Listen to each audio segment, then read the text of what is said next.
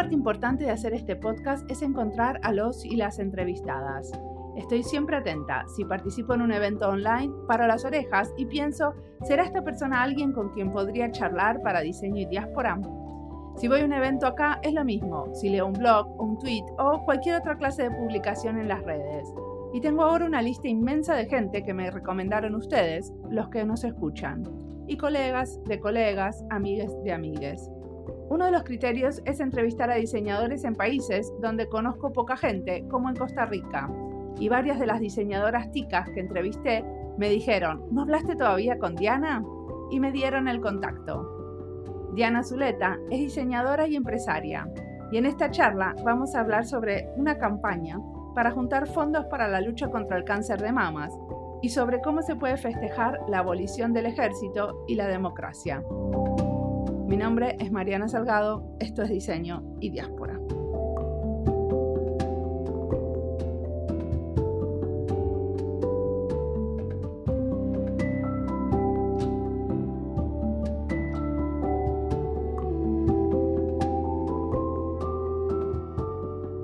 Yo soy Diana Zuleta, soy diseñadora.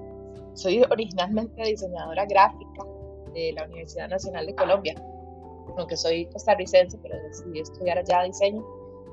Es una de las decisiones que más agradezco en la vida. ¿Por qué? ¿Cómo se te ocurrió ir a Colombia a estudiar? A ver, yo había empezado a estudiar aquí ingeniería. Rápidamente, como a los año y pico, me di cuenta que no era para mí. Y mi papá es colombiano, pero tiene, eh, no sé, 47 años de vivir aquí en Costa Rica y en ese momento a mí me dio como esa crisis existencial de qué voy a hacer con mi vida, no me gusta mi carrera. Y a mí siempre me había llamado la atención el diseño, pero es que en ese momento como que no se hablaba mucho, tal vez, o sea, ya había academia, pero es una academia muy joven que tenemos en Costa Rica, bastante comercial por un lado o bastante artística por el otro, ¿verdad? Que no, no se parecía a las otras de Latinoamérica. Y entonces a mí en ese momento se me ocurrió irme para Colombia. Y yo dije, yo tengo mi nacionalidad, quiero ir a explorar un poco cosas que no he vivido. Mi hermano mayor vivía allá. supongo que es un poco también como ir a ver las raíces, ¿no? Claro. ¿Tenés abuela que vive ahí? No, mis abuelos yo los perdí hace muchos, hace muchos años, pero sí tengo toda la parte de mi familia, mi papá vive allá en Colombia. Y en ese momento mi hermano mayor estaba allá también porque se había ido a estudiar cine.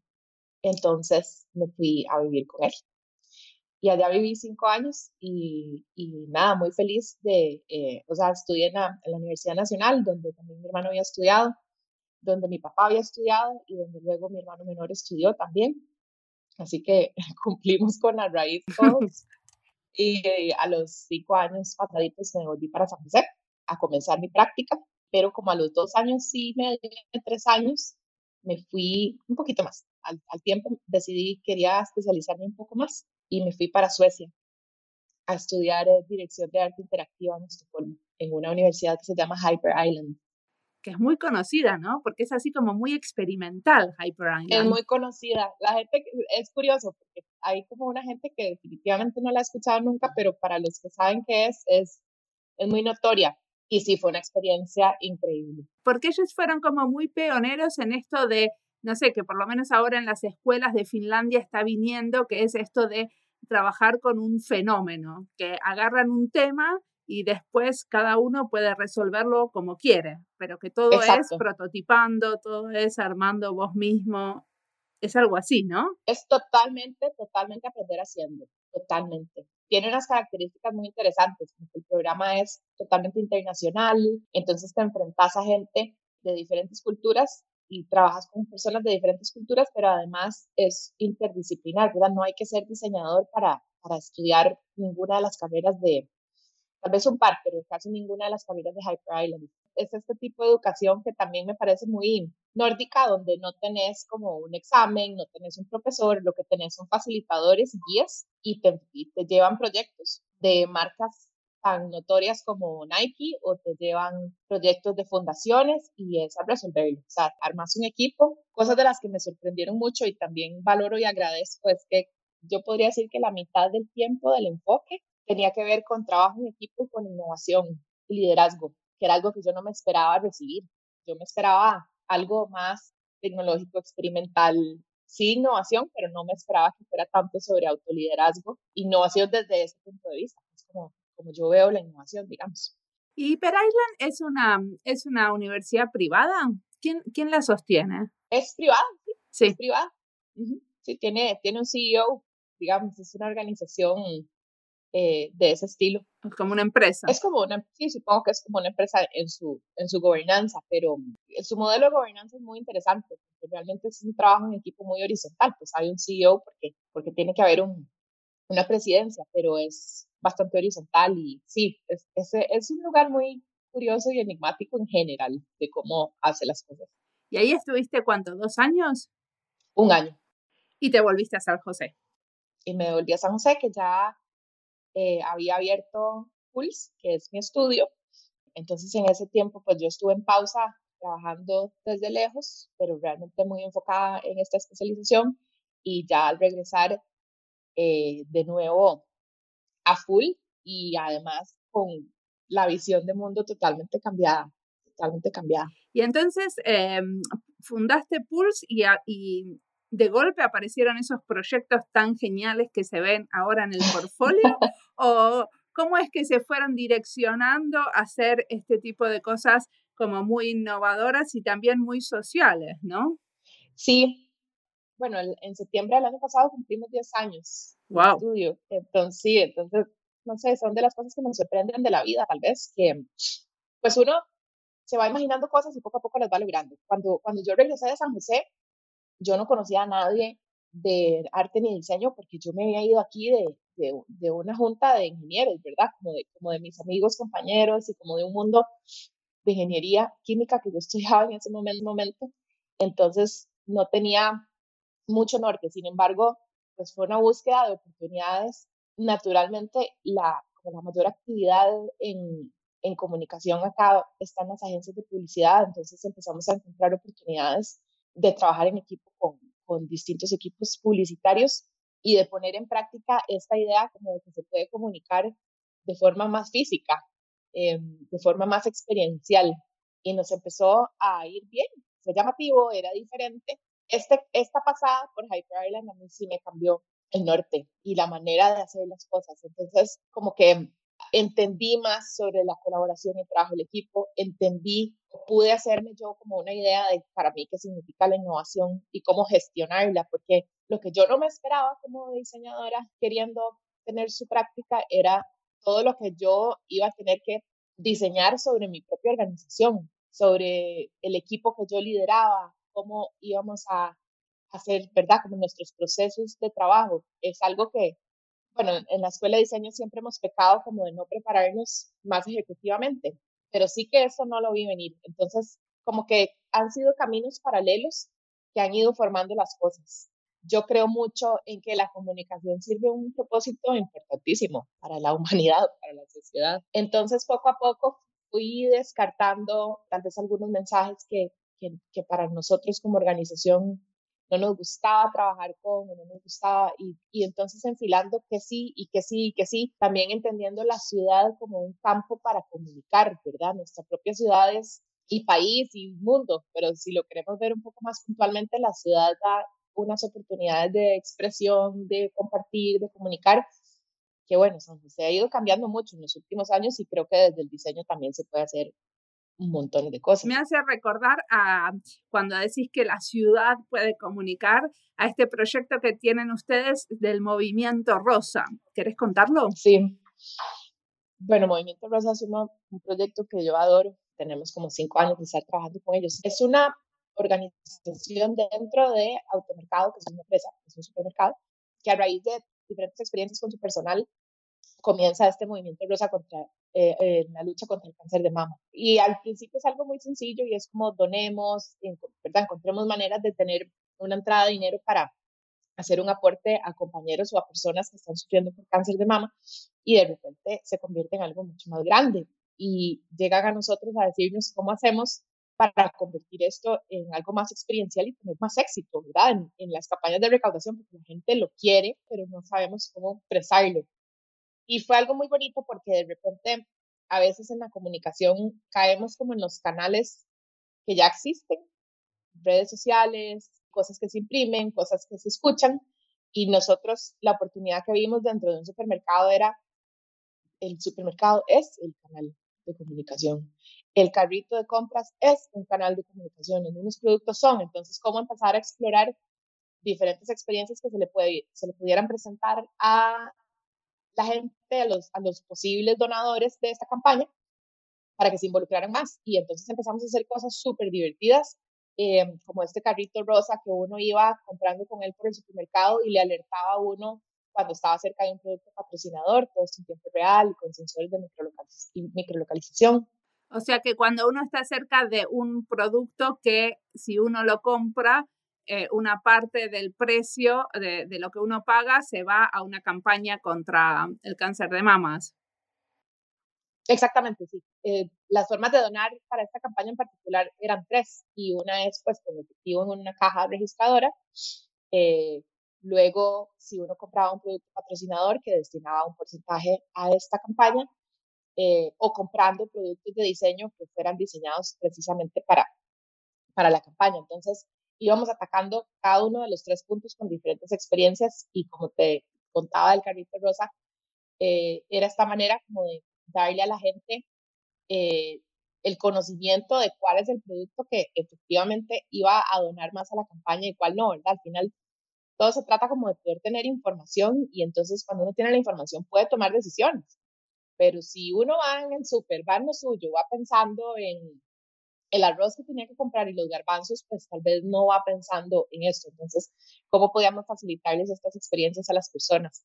O convertir esta experiencia de donar en algo como de orgullo y algo social. Entonces, también en una de las campañas eh, intervenimos las luces de las, ves que en las cajas registradoras hay como una luz para cuando alguien necesita ayuda, un cajero o algo así. Eh, entonces nosotros las interveníamos y las pusimos todas rosadas y cada vez que tres personas al mismo tiempo hacían una donación, entonces el sistema lo reconocía y empezaba como eh, una animación de luces con música en el, en, el, en el sonido del local y entonces como este tipo de, de cosas que empezaron a ser realmente interesantes y bueno, para sorpresa o no sé si para sorpresa, pero nos encantó que desde el primer año prácticamente las donaciones se llevaron al doble eh, a partir como de integrar experiencias diferentes de este tipo. Muy bien. Y esas donaciones se hacían que a una fundación, a un centro de investigación, ¿a dónde iba la plata? Cada año se, se determinaba, un comité determinaba a quién hacerle llegar ese dinero. Se han hecho diferentes cosas, por ejemplo, un año, un año muy bonito. En, hay un hospital acá público que se llama la Maternidad Carit, principalmente atiende mujeres embarazadas, pero también tiene un ala de oncología de cáncer de mama. Se rediseñó totalmente esta sala que al principio, bueno, de verdad que por falta de recursos lo que tenían como pesas eran botellas con piedras adentro, botellas de refresco vacías con piedras. Entonces era algo impresionante de ver, de ir a visitar, de cómo estas personas estaban ayudando a la rehabilitación de mujeres eh, en postoperatorio, eh, con herramientas tan, tan básicas, no sé si se pueden llamar herramientas, pero con cosas tan caseras y entonces eh, el dinero ayudó a la remodelación completa de esta sala de rehabilitación. en otros casos se han puesto máquinas de mamografía en hospitales y hay algo muy, muy lindo y es que esta organización trabaja de la mano con la, con la Seguridad Social Nacional. Entonces saben exactamente eh, cuál es la zona del país donde hay más eh, casos de cáncer de mama, dónde se debería llegar a poner un equipo porque realmente se está necesitando más. Entonces es un esfuerzo que al final se convierte en una alianza público-privada, algo que es dificilísimo de hacer, eh, entonces, nada, es como una organización en la que hemos creído mucho también por estas razones, que se ha tomado muy en serio eh, este trabajo y lo ha hecho muy bien y pues, entonces para nosotros ha sido un motivo de pues muchísima motivación y orgullo de trabajar por eh, tener más dinero para que más personas puedan acceder a salud, ¿verdad?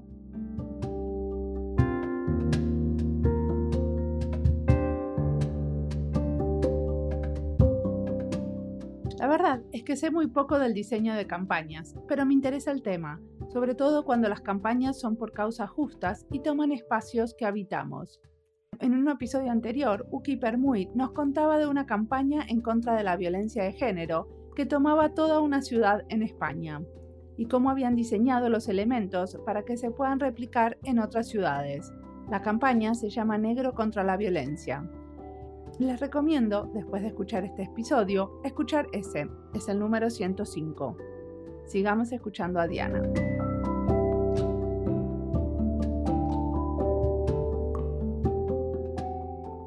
trabajaron en la celebración de la abolición del ejército. Bueno, es una cosa muy interesante que un país no tenga ejército, ¿no?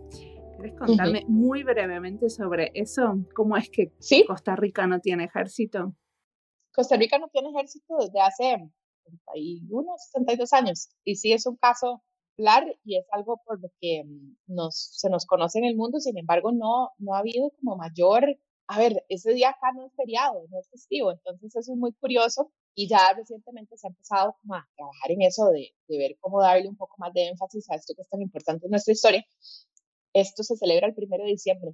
O sea, celebran que no hay ejército. Se reúnen y dicen, bárbaro, no tenemos ejército. Sí, primero de diciembre del año pasado, el 2019, fue la primera vez que se hizo una celebración pública. Okay que nos fue comisionada a nosotros y entonces trabajamos con la Presidencia de la República y con el Ministerio de Cultura para crear una instalación de eh, experiencial pública en la que se llama Plaza de la Democracia y la Abolición del Ejército, que también era algo súper emocionante de hacer, era, es una fecha que como que nos toca posicionar de una forma u otra y que además es, a ver, es como sumamente democrática esta celebración justamente, ¿no? Entonces, ¿cómo democratizar un lugar? ¿Cómo democratizar el disfrute de un lugar? Y hacer una invitación a que gente pueda llegar a bailar en un espacio, a disfrutar con la familia y bueno, cómo a partir de diseñar esta experiencia y, ponerle magia impulsada por tecnología que podemos fomentar que la gente llegue y celebre esto. ¿Y qué hicieron concretamente? ¿Qué, qué magia impulsada por tecnología?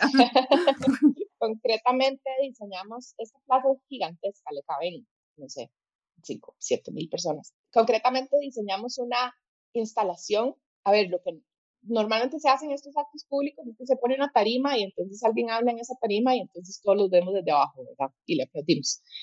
Lo que quisimos hacer fue que toda la plaza fuera el escenario.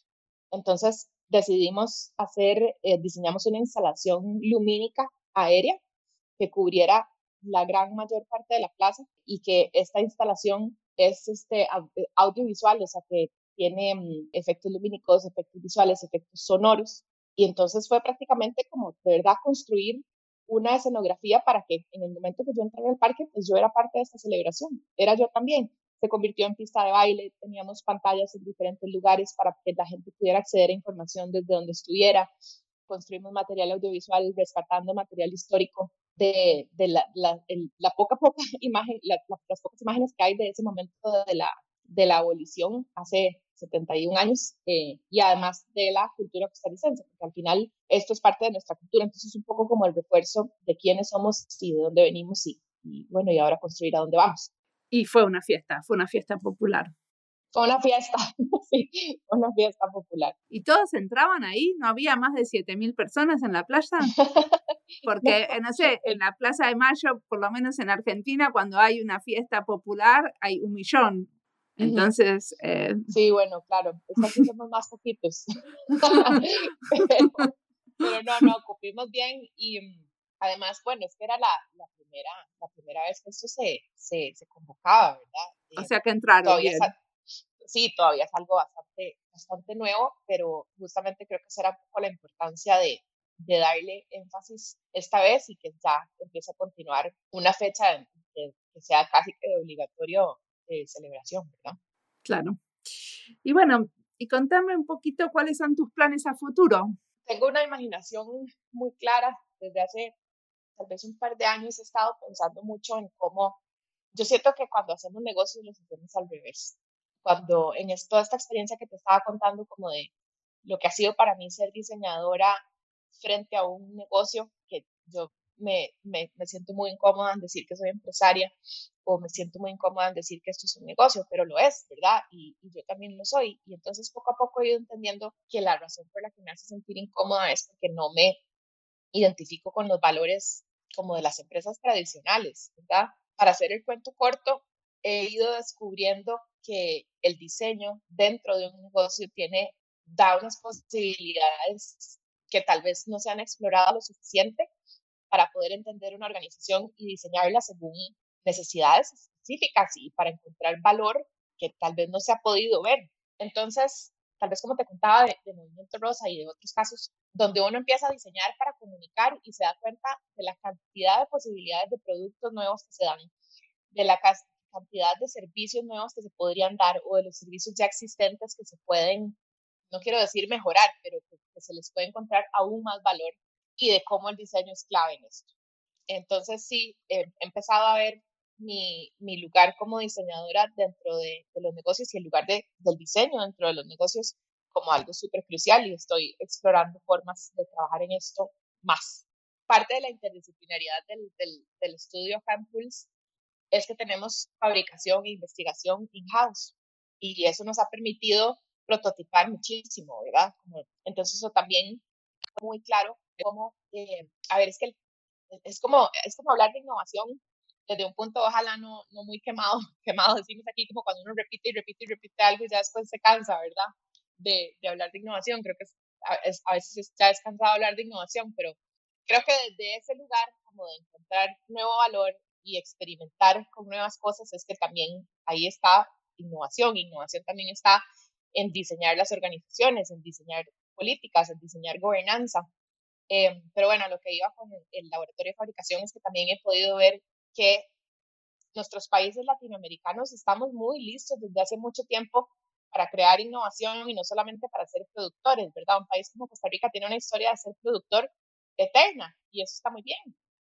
Producimos cosas muy bien, pero creo que también desde hace tiempo estamos listos para crear cosas nuevas. Entonces, eso me emociona mucho, la idea de poder prototipar cosas nuevas y llevarlas a pensar en nuevos productos, nuevos servicios y llevarlos hasta un punto de prototipo funcional y de ahí poder empezar a crear nuevas ideas, nuevas empresas, nuevos empleos, nuevas cosas. No sé si es soñar muy grande, pero... Es como esto de hacer producto y servicio como end-to-end, ¿no? Como empezar por la idea, pero hacerlo hasta la implementación e incluso armar una empresa si es necesario para un nuevo producto.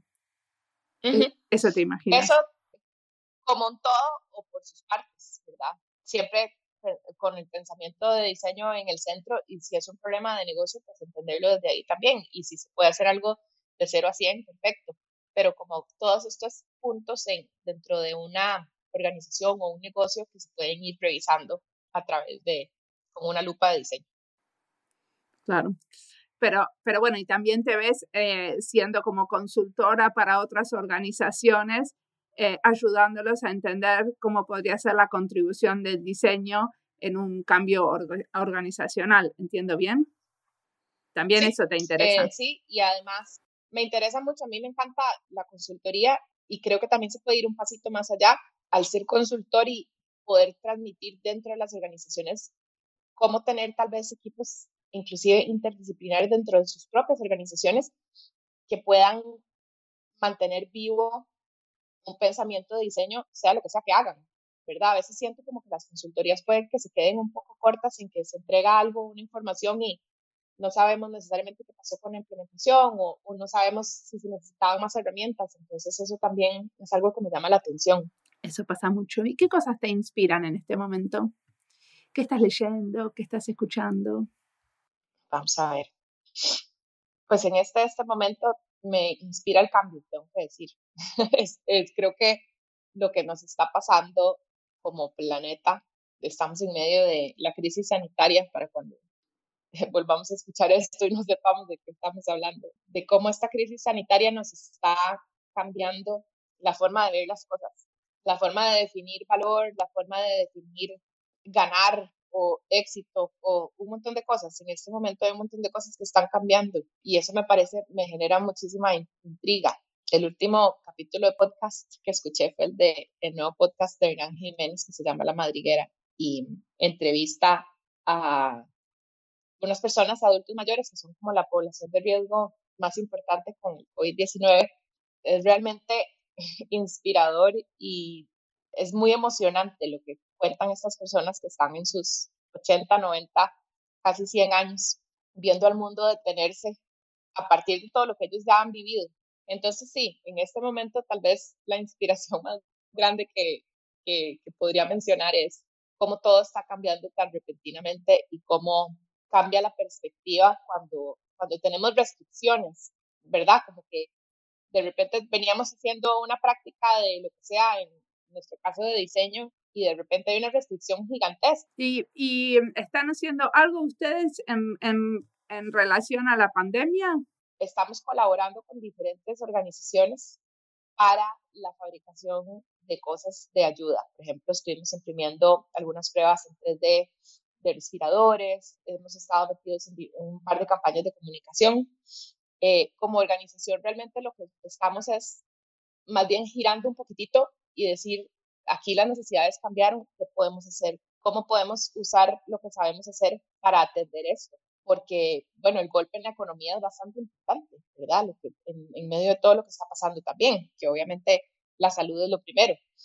Pero entonces eso sí, y relacionado con lo que te estaba diciendo antes, como de que me imagino a futuro, está siendo una oportunidad para replantear el valor que uno puede aportar a la, a la sociedad a partir de diferentes cosas. O sea, ya vamos a volver en algunas semanas o meses a poder trabajar en la calle, poder tener contacto con gente, pero ¿qué pasa cuando no lo tenés? ¿Qué pasa cuando estás en tu casa? ¿Cómo se puede generar participación y emoción también? Porque sí se puede.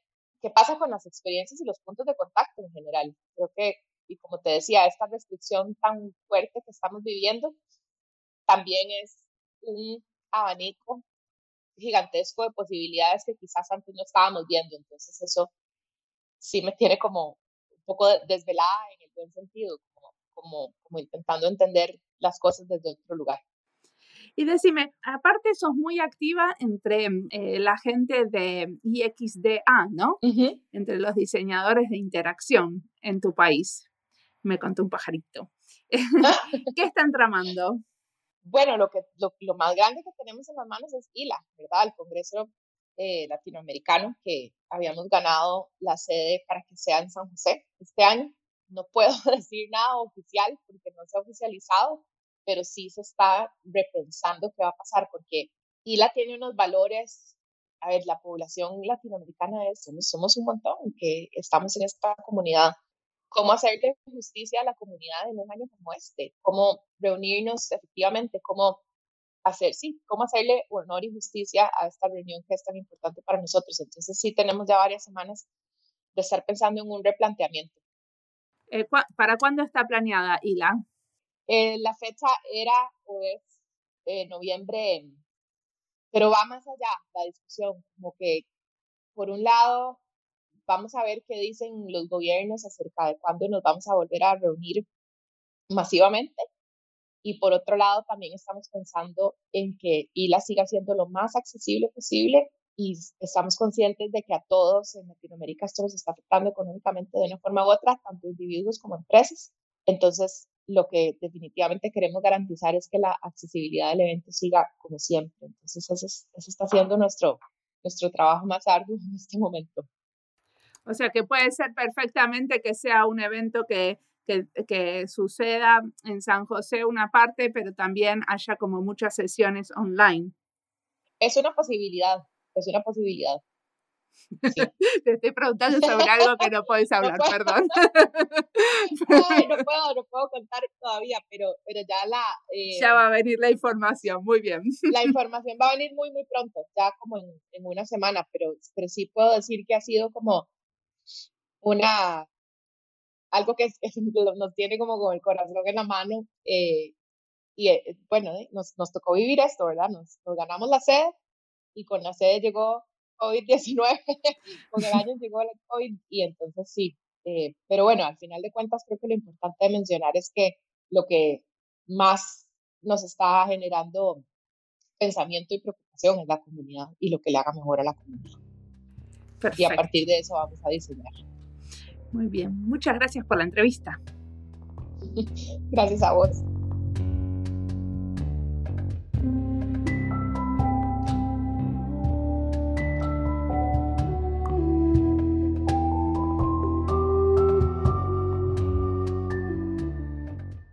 Para un grupo de diseñadores como el de Costa Rica, lograr que el Congreso de IXDA se haga en su país seguramente fue un esfuerzo muy grande.